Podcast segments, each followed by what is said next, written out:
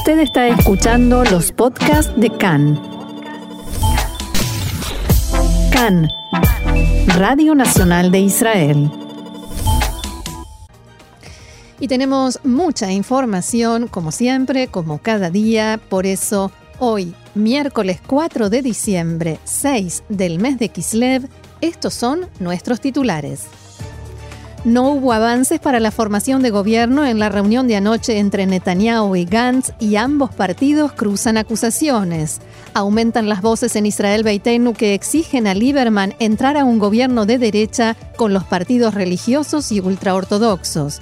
El comandante en jefe de Tzal, Aviv Kojavi, ordenó investigar la presunta falsificación de reportes del número de ultraortodoxos enrolados al ejército desde hace años.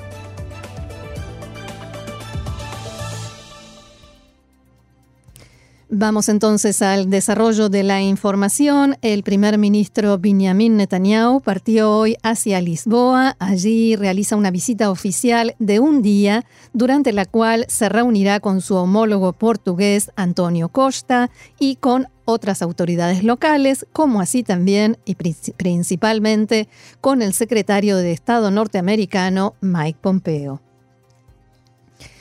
Pasemos a la política israelí. Continúa el bloqueo en este ámbito luego de una nueva reunión entre Gantz y Netanyahu en la que no se registraron avances. Ambos líderes se echan la culpa el uno al otro por el fracaso de las negociaciones. Según declaró Benny Gantz, Netanyahu demostró nuevamente que para él lo primordial es su propia inmunidad y no el Estado de Israel. Además aseguró que continuará trabajando hasta el final para conformar un gobierno de unidad. Netanyahu, por su parte, declaró en respuesta que para Gantz lo primordial es Yair Lapid.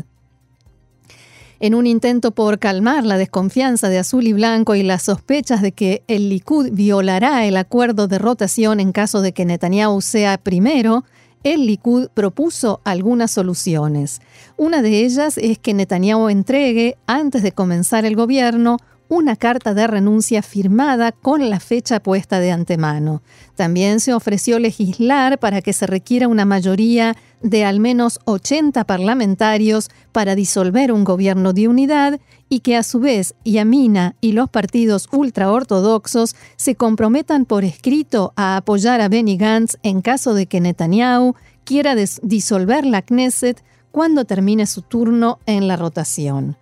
El parlamentario Joás Endel, de Azul y Blanco, señaló que su partido está dispuesto a hacer grandes concesiones para que se forme un gobierno de, de, unidad, pero que en el Likud hacen todo tipo de maniobras desleales para que esto no suceda y poder echarle la culpa de las elecciones a su partido. Abro comillas, Estamos dispuestos a hacer concesiones en muchísimos aspectos, pero no en el asunto de quién será el primero en la rotación, declaró Hendel. El parlamentario Avi Nissan-Koren, de, también de Azul y Blanco, aseguró que Netanyahu solo va a las negociaciones para aparentar y que se negó en ellas a decir que no buscará obtener inmunidad ante las causas por las cuales se lo acusa de corrupción, fraude y abuso de confianza. Por su parte, el parlamentario del Likud, Miki Zohar, afirmó que su partido no continuará negociando con Azul y Blanco para formar un gobierno de unidad. Este grupo no es relevante y no tenemos nada que hablar con ellos, declaró Zohar en una entrevista con Khan. Mientras tanto, algunos viceintendentes de varias ciudades por el partido Israel Beitenu, que están interesados en que el partido se integre a un gobierno de derecha, solicitan llevar a cabo un debate interno junto con el titular Avigdor Lieberman. La solicitud fue entregada anoche a la directora general del partido. Se estima que a partir de ahora Israel Beitenu responsabilizará principalmente a Azul y Blanco por la aparente necesidad de una tercera ronda de elecciones, en lugar de culpar tanto al partido de Gantz como al Likud en partes iguales, como lo venían haciendo hasta ahora. La parlamentaria Yulia Melinovsky de Israel Beitenu declaró que varios de sus compañeros se sienten frustrados con Azul y Blanco abro comillas nuevamente, ya no espero nada del Likud, pero no estoy conforme con el comportamiento de Azul y Blanco y sus líderes, dijo Melinovsky, y agregó que espera que el partido de Gantz recupere la cordura y forme un gobierno de unidad. A esto se refirió también el parlamentario de Azul y Blanco, Oded Forer. כשרואים את שיתוף הפעולה השבוע בין אחמד טיבי, המפלגות החרדיות ונציגי כחול לבן בוועדת הכספים, רק כדי לאשר את הכספים הקואליציוניים של המפלגות החרדיות, ומצרפים לכך את העובדה שאף לא... Cuando vemos la cooperación entre Ahmad Tibi, decía Forer, no de Azul y Blanco, de Israel Beitenu, los partidos ultraortodoxos y Azul y Blanco en la comisión presupuestaria, solo para aprobar los presupuestos de coalición de los partidos ultraortodoxos, esto hace resaltar aún más que ninguno de los líderes de Azul y Blanco, ni Gantz, ni Lapid, ni los otros, consideran correcto condenar las declaraciones de Ariederi racistas y graves con respecto a los inmigrantes. Tengo claro que Lapid y Gantz han hecho una elección estratégica para arrastrar al Estado de Israel a su tercera ronda de elecciones en un año, solo porque piensan que luego de esta podrán formar una coalición entre azul y blanco, ultraortodoxos y árabes. Dada esta situación, debemos elegir entre dos posibilidades, elecciones o un gobierno estrecho con 63 mandatos. Para mí, la peor opción es la de elecciones, decía Oded Forer. Cabe mencionar que hace algunos días el titular del partido ultraortodoxo Shas, Ariederi, acusó a Lieberman de haber exigido billones de dólares para inmigrantes que, según dijo, no trabajan, no pagan impuestos y ni siquiera son judíos lo cual fue condenado enérgicamente por Israel Beitenu, pero los demás partidos no hicieron declaraciones al respecto. Antes de partir hoy hacia Portugal, el primer ministro Netanyahu hizo declaraciones sobre el posible apoyo de Israel Beitenu para un gobierno de derecha y ultraortodoxos y a la inminente posibilidad de una tercera ronda de elecciones.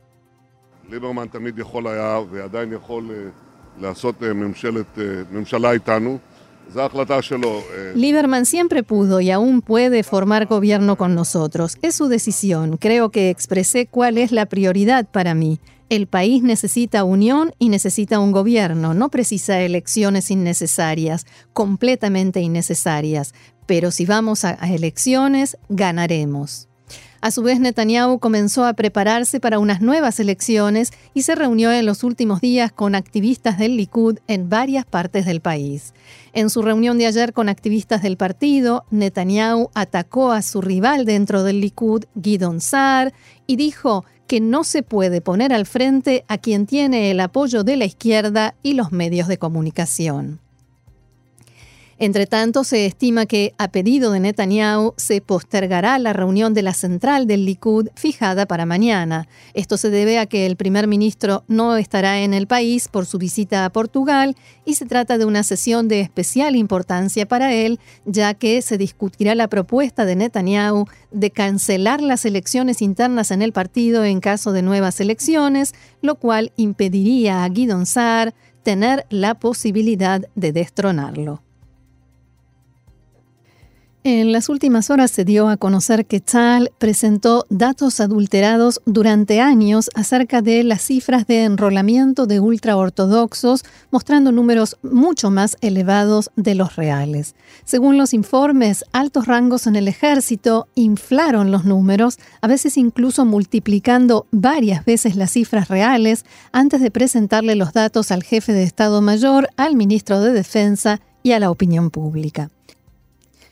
Por ejemplo, durante 2017, Tzal había reportado que 3.070 ultraortodoxos se enrolaron al ejército. Sin embargo, se supo que la cifra real fue de 1.300, unas dos veces y media menos que la reportada. En 2011 se enrolaron al ejército tan solo 600 ultraortodoxos y el reporte oficial señalaba 1.200. Cabe mencionar que en Israel viven cerca de 950.000 ultraortodoxos. Se estima que la falsificación de los datos se realizó con el objetivo de cumplir, dicho esto por supuesto entre comillas, con las metas impuestas de reclutamiento de ultraortodoxos. Las falsificaciones salieron a la luz como consecuencia de la creación de un organismo regulador del servicio militar de ultraortodoxos el año pasado. Al comandante de este organismo, Telem Hazan, le solicitaron entregar un reporte falso sobre el número de reclutamiento, pero él se negó. Posteriormente abrió una investigación para determinar si los reportes anteriores habían sido adulterados y descubrió que efectivamente así fue. Las investigaciones sobre el asunto continúan. Desde la oficina del portavoz de Tzal indicaron que se han descubierto errores en el recuento de soldados ultraortodoxos en los últimos años y que el descubrimiento de estos errores permitirá sacar conclusiones para el futuro. Y como era de esperarse, la polémica por este fraude no tardó en trasladarse al plano político. La parlamentaria de Azul y Blanco, Orna Barbibay, quien fue comandante de la División de Recursos Humanos del Ejército, exigió llevar a cabo con urgencia un debate al respecto en la Comisión de Seguridad de la Knesset y llamó a Tzal a abrir inmediatamente una profunda investigación. El actual comandante de la División de Recursos Humanos del Ejército, Mordejai Almoz, habló en una entrevista con Khan sobre este asunto e hizo las siguientes declaraciones.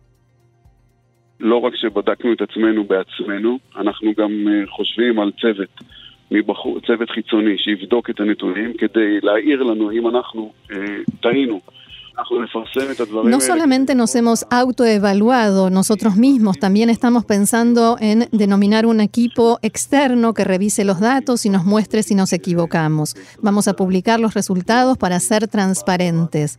Parte de los datos, parte del número de personas que se enrolaron en el ejército, no son considerados ultraortodoxos según la definición formal en la ley. Considero que esto no está bien, pero no proviene de falsificaciones ni de voluntad por inflar los números, sino que es causado porque nosotros, quienes estamos encargados del enrolamiento de toda la sociedad israelí, capacitamos a algunos reclutas como ultraortodoxos, a pesar de que no están reconocidos como tales según la ley, pero esto no es porque hayamos inventado nada. Voy a decir que el reclutamiento de ultraortodoxos a Tzal en los últimos años es una medida que aporta al ejército y debe ser continuada Palabras de Mordejai Almoz. El titular del partido Abodá, Amir Pérez, quien fuera en el pasado ministro de Defensa, dijo estar horrorizado por este escándalo. ¿Qué será de nosotros si la cultura, la cultura de la mentira se extiende hasta el Ministerio de Defensa? Si hay un organismo del Estado que debe dar reportes precisos y confiables, ese es el ejército y el Ministerio de Defensa, afirmó Pérez en declaraciones a Cannes. Por su parte, el parlamentario Itzik Shmuli, también de Abodá, declaró que el fraude es muy grave, ya que muchas legislaciones de la Knesset se basaron en esos datos adulterados y falsificados.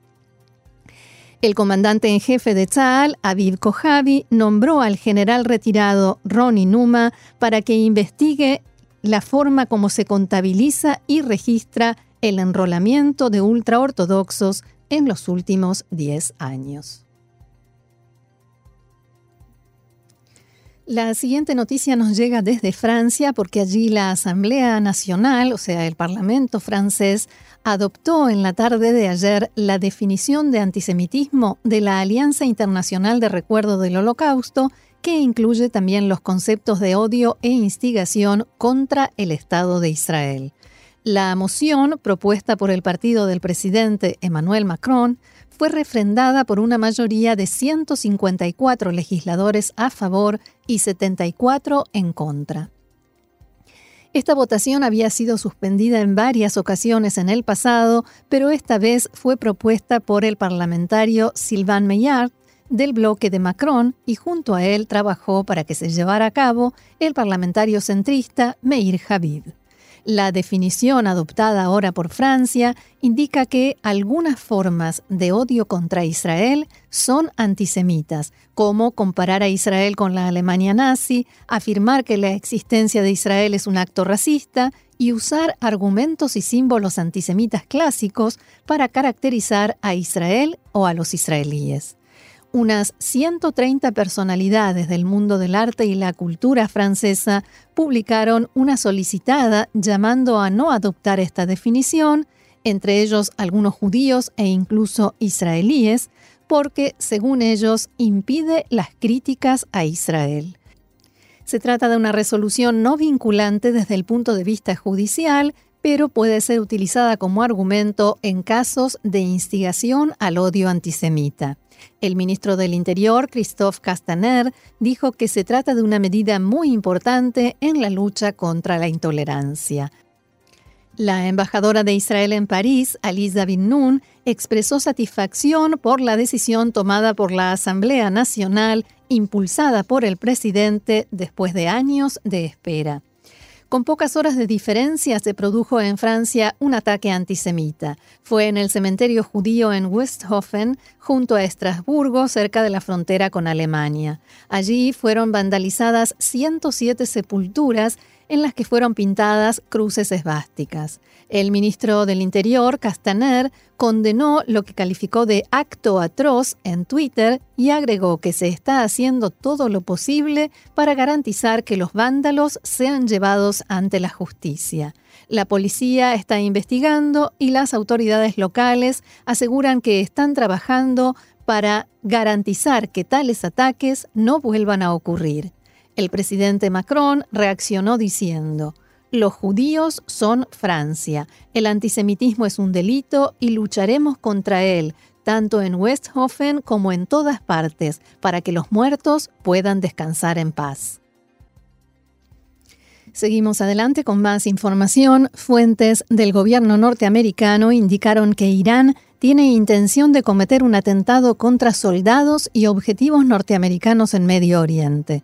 Según este reporte de la cadena CNN, hay información de inteligencia que señala la existencia de movimiento de traslado de armas y fuerzas iraníes y es probable que vayan a cometer un atentado si reciben la orden de hacerlo. La portavoz del Pentágono dijo que el gobierno norteamericano sigue de cerca la actividad de las autoridades de Irán y está dispuesto a proteger a los soldados y a sus intereses en la región.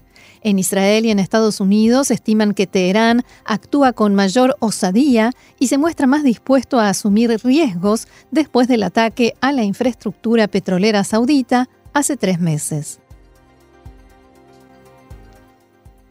Y en el Líbano las protestas continúan por séptima semana consecutiva. Mientras tanto, los políticos intentan buscar una salida a la parálisis gubernamental que vive el país desde que el primer ministro Saad Hariri renunciara al cargo en octubre y barajan nombres para ocupar su cargo. Hariri confirmó anoche que apoya la candidatura de Samir Hatib, un empresario libanés sin experiencia política, para ocupar su puesto e insistió en que no va a volver a presentarse como candidato a primer ministro. Según explicó anoche a la prensa local, Hariri dijo que quedan algunos detalles que concretar y que por ello tiene previstas una serie de reuniones con políticos, incluidos del grupo chiita Hezbollah, el más representado en el gobierno, que, hay que recordar, se divide en cuotas sectarias representativas de las 18 comunidades religiosas del Líbano. Por su parte, el ministro de Relaciones Exteriores del gobierno interino, Gebran Basil, aseguró anoche en una conferencia de prensa que está dispuesto a sacrificar su cargo para dar luz verde a un nuevo gobierno. Abro comillas, no obstaculizamos, sino que lo facilitamos hasta el punto de no participar en la formación de un gobierno y salvar al país. Si nuestra decisión está entre la participación en el gobierno o el éxito, elegimos el éxito, afirmó Gebran Basil, que hay que recordar también es yerno del presidente Michel Aoun. Basil es uno de los políticos más criticados durante las protestas populares que comenzaron el 17 de octubre pasado, porque fue en el pasado ministro de Energía y Agua en el país, los dos servicios básicos que sufren más problemas desde la guerra civil que terminó en 1990. El Líbano atraviesa una de las peores crisis económicas en décadas y es uno de los países más endeudados del mundo. Es por ello que la ONU insistió en los últimos días en que deben formar un gobierno para desbloquear la situación con el objetivo de que lleguen ayudas desde el exterior. No obstante, todavía no comenzaron las consultas parlamentarias para la votación de un nuevo gobierno y de otras medidas que deberían haber sido votadas en sesiones que fueron boicoteadas por los manifestantes que bloquearon los accesos al legislativo en el centro de Beirut. Mientras que Hariri abogó por un gobierno de tecnócratas, el presidente aún insiste en que el próximo gabinete debe estar formado por la mitad expertos y la otra mitad políticos. Seguimos en la región. El emir de Qatar, Tamim bin Hamad al Thani, recibió una invitación del rey de Arabia Saudita, Salman bin Abdelaziz, para participar la semana próxima en la cuadragésima cumbre del Consejo de Cooperación del Golfo, después de que Doha enviase el año pasado a un representante de bajo nivel. Esta invitación fue cursada en medio de rumores de una posible reconciliación entre Arabia Saudita y Qatar, que hay que decir que comenzaron con la llegada de la selección de fútbol de Arabia Saudita a Doha para un eh, torneo, la Liga del Golfo, que fue el que rompió el bloqueo aéreo que regía contra Qatar.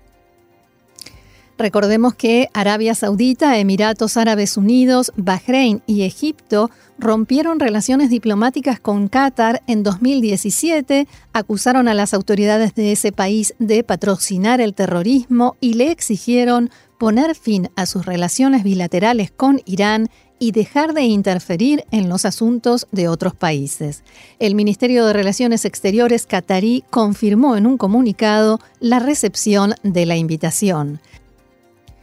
Por el momento, el emir de Qatar no confirmó si asistirá o no a la cumbre del Consejo de Cooperación del Golfo que integran su país, además de Omán, Kuwait, Arabia Saudí, Emiratos Árabes Unidos y Bahrein.